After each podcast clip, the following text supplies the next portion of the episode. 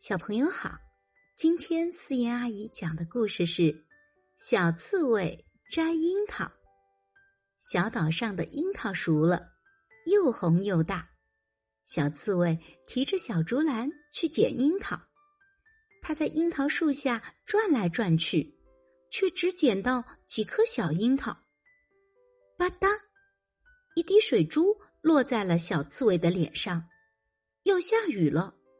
小刺猬摘了一片大大的草叶子顶在头上，湖面泛着蓝绿色，雨点从天空纷纷扬扬的落下。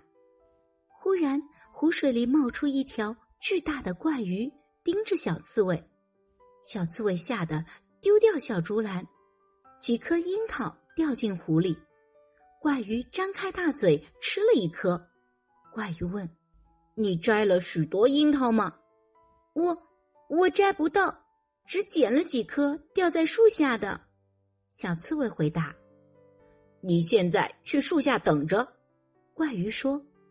小刺猬飞快的跑到樱桃树下，咚咚咚，小岛被什么撞了几下，樱桃树摇晃起来，红红的樱桃落在软软的草地上。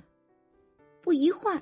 小刺猬捡了满满一篮子红樱桃，小刺猬回到湖边，将一些红樱桃放在怪鱼的大嘴里。怪鱼满意的点点头，真甜，谢谢你。我要将樱桃核带到别的岛去，再见。小刺猬望着怪鱼离去的背影，怪鱼可真大呀。小刺猬带着红樱桃回家了。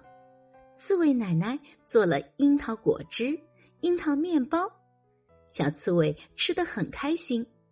小刺猬问奶奶：“为什么怪鱼要把樱桃核带到别的岛上去？”刺猬奶奶说：“因为有了樱桃核，就能种出樱桃树，让更多的人吃到樱桃啦。”小朋友，你喜欢吃樱桃吗？怎样就能吃到更多的樱桃了呢？我是思妍阿姨，我们下一个故事见。